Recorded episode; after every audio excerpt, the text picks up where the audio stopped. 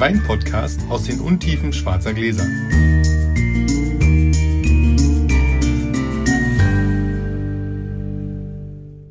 Folge 4. Hallo Felix. Hallo Sascha. Eine besondere Folge, die erste Folge, seitdem wir live sind. Die anderen drei waren ja auf Halde produziert. Sehr gut. Insofern legen wir direkt los, würde ich sagen. Wir erklären jetzt nicht jedes Mal die Regeln, sondern jedes dritte Mal. Hier liegt der Würfel. Ich will anfangen. Genau. Fangen wir an. Ah, vier. Prompt. Premiere. Darf- Ja, mein erstes Mal. Sehr schön. Ich gebe dir die Gläser. Du gibst mir die Gläser, gut. Und ich gehe ins, in die Küche und werde mal schauen, was wir haben.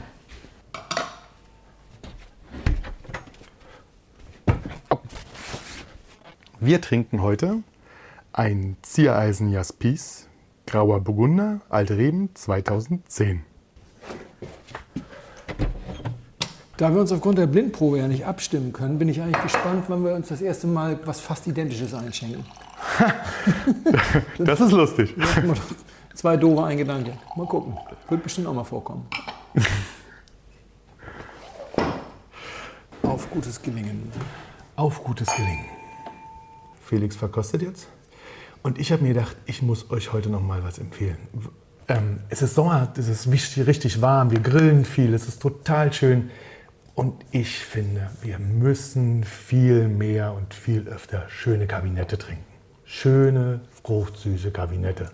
Eiskalt, richtig schön zum Grillen, zu einer richtig schönen Bratwurst mit ein bisschen bisschen kross angebraten und dazu so ein richtig schönen Kabinett, eiskalt und mit ordentlich Zucker.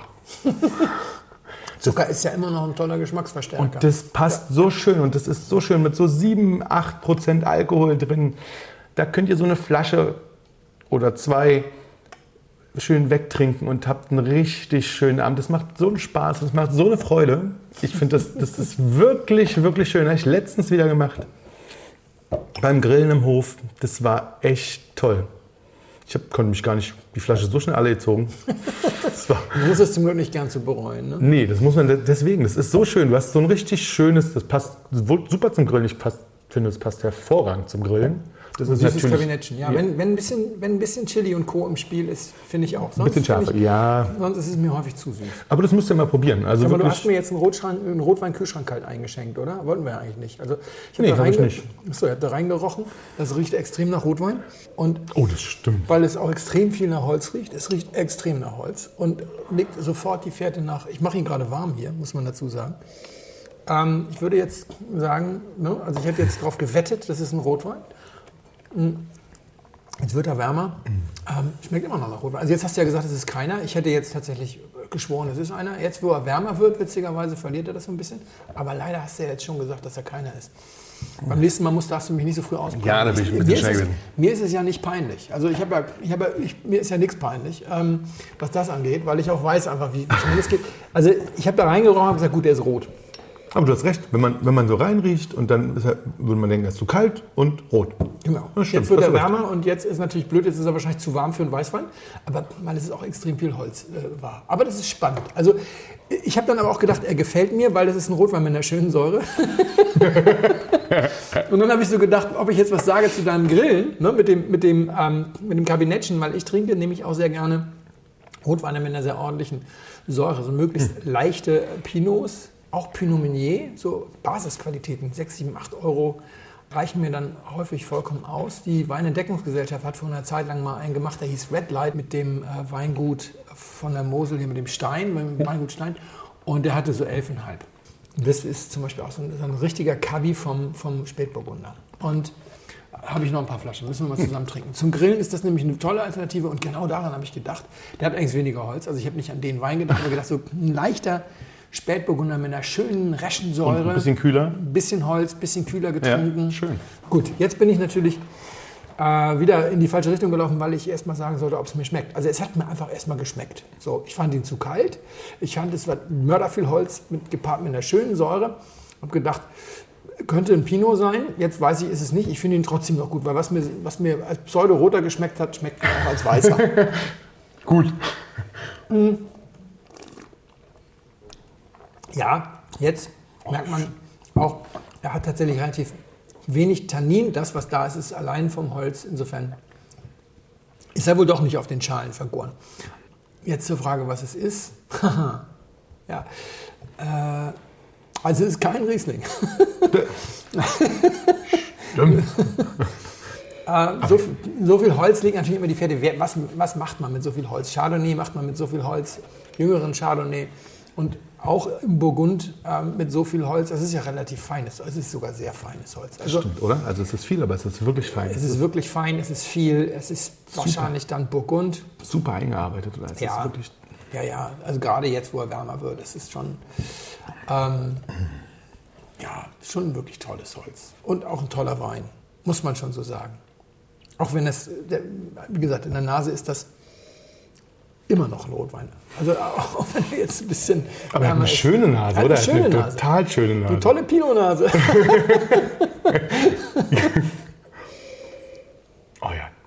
Übrigens ist mein Glas äh, ist schon leer. Also Ja. ich habe. Ähm, Also Burgund. nee. Erzähl mal, was ist es? Der kommt aus heimatlichen Gefilden und kommt von Ziereisen Tja. und ist ein grauer Burgunder. Ach, das ist dieser Monstergrauer Jaspis Burgunder. Alte Reben 2010. Ja, sehr gut. Wirklich gut. Ja. Ich habe ähm, vielen Dank, dass ich den mal trinken durfte. Ist ähm, einer der wenigen Premium-Grauburgunder, die ich noch nicht getrunken habe in äh, Deutschland. Und vor allen Dingen hast du mal gesagt, so einen guten grauen Burgunder habe ich nicht im Keller. Ja. Ich habe nur einen im Keller, das ist der, aber der ist ziemlich gut. Schön, das habe ich neulich zu dir gesagt, als wir was probiert haben. Äh, Ich weiß es gar nicht mehr. Emrich Schönleber Genau. R R, aus 2016. Der auch wirklich großartig Ja, ist. das stimmt. Wollen wir noch kurz sagen, Ja. der hat ähm, handverlesen, also die, werden, die Trauben werden handselektiert. Ja, so genau. Noch ein bisschen was über den Wein sagen. Genau. Ich setze mich schnell wieder hin. Die Trauben werden handselektiert, ähm, 60 Jahre alte Reben Mhm. und werden Maiche vergoren. Und in, es schwankt so ein bisschen, was man liest, zwischen 480 bis 600 Liter Holzfässern. Komplett Maische vergoren. Dann wäre er ja ziemlich dunkelorange. Also, weil Ich glaube nicht komplett Maiche. Grauburgunder wird ja rosé, wenn du ihn auf der Mausche auf der Also, also nicht komplett, glaube ich. Ja. Aber stehen Okay. so in den Beschreibungen. Okay. Wahrscheinlich ein bisschen und dann Ja. Und Kostenpunkt? 50. Ja, toll. Sehr gelungen. Sehr gelungen. Sehr schön. Also, Horizonterweiterung. Ich fand ihn auch wirklich, wirklich ein ganz, ganz schöner Wein. Ich werde jetzt auch versuchen, deinen Horizont zu erweitern. Ich bin sehr gespannt. Fofi kostet der. Ich dachte mir, der kostet. Ach nee, das ist ein Gutedel, der 100 Euro kostet. Der Gutedel ist so wahnsinnig teuer, ja. Ja. Sascha gehört zu den Menschen, die von sich sagen, dass sie keinen Silvaner mögen. Also werde ich immer wieder versuchen, ihn zu bekehren. Am Anfang mit einem etwas exotischen Silvaner, nämlich einem Sekt, einem flaschenvergorenen Brüt von äh, Fürst Castell, mit der Hoffnung, dass es vielleicht sogar der erste reinsortige Silvaner Sekt ist, den Sascha zu trinken kriegt. Also erwarte ich von ihm nicht, dass er ihn äh, entziffert, sondern ich hoffe, dass er ihm gefällt. Ich muss mit dem Servieren sozusagen ein bisschen warten. Warum wirst du aber sofort herausfinden, wenn du es probierst? Sascha, viel Spaß. Dankeschön. So, Sascha verkostet. Ich erzähle was. Sascha hat ja in der letzten Folge schon mal angefangen, was über sich zu erzählen, weil unsere ersten Probehörer und Testhörer gesagt haben, erzählt ein bisschen was über euch. Das mache ich jetzt also auch. Mache allerdings nur, also nicht die Entstehungsgeschichte, sondern nur die Bestandsaufnahme, weil die bei mir ein bisschen länger dauert. Weil wenn mich jemand fragt, was machen Sie denn eigentlich beruflich mit Wein oder haben Sie beruflich mit Wein zu tun, dann sage ich mittlerweile immer, ja, ich kommuniziere über Wein, weil ich finde den Ausdruck, ich bin Publizist, das ist ein bisschen hochtrabend. Das klingt so nach dem Motto, ich bin der Zeitungsverleger. Aber Tatsache ist, ich schreibe über Wein, äh, greift einfach extrem viel zu kurz. Also ich bin immer noch sehr, sehr gerne Weinblogger. Zuallererst bin ich Weinblogger sozusagen. Das Blog heißt der Schnutentunker. Schnutentunker.de ist die Adresse und ja jetzt auch die Heimat dieses Podcasts. Als zweites, also podcaste ich jetzt, das ist das Neueste sozusagen. Außerdem habe ich vor vier Jahren beschlossen, als Blog gibt es seit neun Jahren. Ich habe vor vier Jahren beschlossen, ich will Anfängern Wein erklären mit den modernen Mitteln des Internets, Webseite und YouTube-Kanal unter dem Namen Webweinschule. Also webweinschule.de ist die Webseite und youtube.com slash Webweinschule ist äh, der YouTube-Kanal. Man kann das also entweder lesen oder sehen, ganz je nachdem, wie man es möchte. Und dann schreibe ich noch ganz klassisch manchmal auch für Oldschool-Medien. Äh, angefangen hat das vor zwei Jahren, glaube ich, mit der Schluck. In diesem Jahr habe ich für die Vinum geschrieben, so eine Achtseiter zur, zur Prowein über die Frage, wie schmeckt Bio, beziehungsweise kann man Bio herausschmecken. Und für die Enos habe ich jetzt ein paar Porträts geschrieben. Und ich glaube, das ist so. Ach so, nee, da fehlt noch eine Kleinigkeit. In dem Nebenzimmer, wo wir jetzt immer reingehen, um zu sagen, was der andere zu trinken kriegt, stehen gerade 1000 Flaschen Wein, weil ich verkoste auch noch für den Gourmillon. Eine Kleinigkeit. Stimmt. Das ist eigentlich das, was ich im Moment hauptsächlich mache. Äh, seit letztem Jahr gehöre ich zur, zur äh, Crew des äh, Gourmillon, verkoste die Nahe und die A. So, das sind die Dinge, die ich alle mache. Jetzt hat es so viel Zeit, um zu verkosten. Wir trinken den Schaumwein. Ja, genau. Deswegen musste ich ein bisschen warten, damit Genau. er hier nicht schon mit dem, mit dem Schaum irgendwie reinkommt. Und der ist ähm, tatsächlich spannend. Ich finde ihn schön. Ja, ja, ich finde ihn schön. Ich, er ist, ähm, ich finde ihn ruhig. Ja. Also er ist ein, ist, ein, ist ein, ein ruhiger Schaumwein, der Ja. dich nicht anspringt gleich, der nicht sofort schreit, ich bin hier und ich bin da und ich bin... Er ist... äh, Auf dem zweiten, dritten Schluck ist er im Gaumen sehr fordernd, finde ich. Dann, dann, ist es, dann will er ein bisschen was, dann will er auch ein bisschen was zeigen. Das ist ein bisschen würzig dann einfach. Ne? Genau, das auch kommt hinten schön. Und ist, ähm, ich, also je mehr man trinkt, umso, umso schöner wird er tatsächlich. Im, beim ersten, Im ersten Schluck fand ich ihn sehr ruhig und sehr einfach. Aber dann mit ein bisschen, jetzt mit ein bisschen Luft im Glas, durch die Länge der Zeit, die ich hatte zum Verkosten, wurde er ein bisschen offener. Sehr schön, sehr, sehr ruhig, sehr, sehr fein. Auch, ähm, auch die Perlage ist fein. Also Kann man trinken. ja. Und ich würde nicht sagen, dass der deutsch ist. Ja, es ist ein relatives Basisprodukt, also äh, kostet 17,50, lag äh, zwölf Monate, ist also so, nur so ein Mindeststandard für, für Flaschengärung sozusagen, für traditionelle Methode. Was ihn so besonders macht, ist äh, die Rebsorte. Ich habe eben in der Kammer sozusagen gesagt, ich habe die Hoffnung, dass es der erste Sekt aus dieser Rebsorte ist, den du trinkst. Und ähm, Bin ich gespannt. und ich habe gesagt, Sascha gehört zu den Menschen, die sagen, sie mögen diese Rebsorte nicht und ich liebe sie doch so. Ich werde dich immer wieder versuchen zu bekehren, jetzt halt mal in Sektform. Es ist ein Silvaner. Ehrlich. Es ist ein reinsortiger Silvaner Brüt, ähm, traditionelle Flaschengärung, Fürst Castell, also Castellsches Domänenamt, der äh, Schloss Castell ist die Linie. Äh, Schloss Castell ist deren Biolinie. Sie sind aber nicht biozertifiziert. Man muss da immer so ein bisschen vorsichtig sein, wenn Leute, die nicht zertifiziert sind, von Linie reden. Man muss aber dazu sagen, Castell ist nicht nur das Weingut, es gibt auch noch die Erzeugergemeinschaft Castell. Das heißt, die Bauern von Castell sozusagen wie von ihrem Fürsten die Trauben ab, auch im 21. Jahrhundert noch. früher. Genau, ja, nicht nur, dass sie mittlerweile, glaube ich, einen ganz guten Preis dafür kriegen, weil er mit seiner Namenskraft und seiner VDP-Mitgliedschaft und allem, was dazugehört und der Historie als, äh, als äh, Weingut mit über 700, 800 Jahren Geschichte entsprechend auch ein bisschen Geld für seine Weine kriegt. Das hier ist ganz, finde ich, ein relativ klassischer Silvaner-Sekt und er war hier gerade Requisite für meinen Film in der Webweinschule Ah. äh, über das Thema Franken.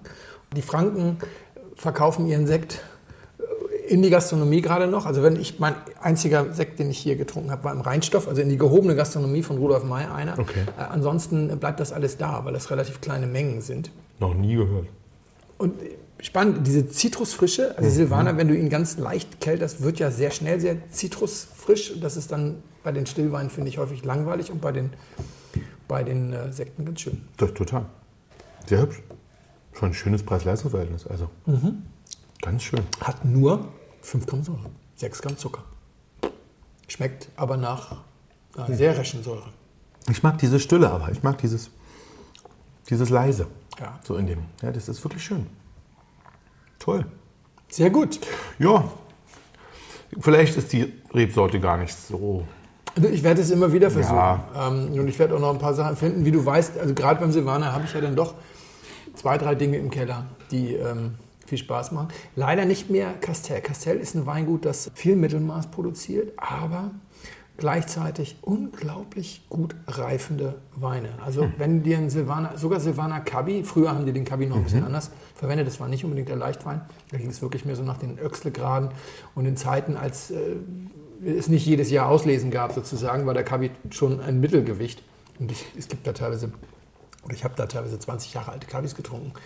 Die waren großartig. Die waren großartig. Also das reift wie Burgunder, muss man einfach so sagen. Ähm, die Castellschen Weine, es gibt noch zwei, drei andere, die auch so gut reifen können, aber Castell hat nicht zu Unrecht den Ruf, da wieder ein besonders guter äh, Produzent zu sein, wenn es um gereifte Weine geht. Trockner dann natürlich. So, Sehr gut.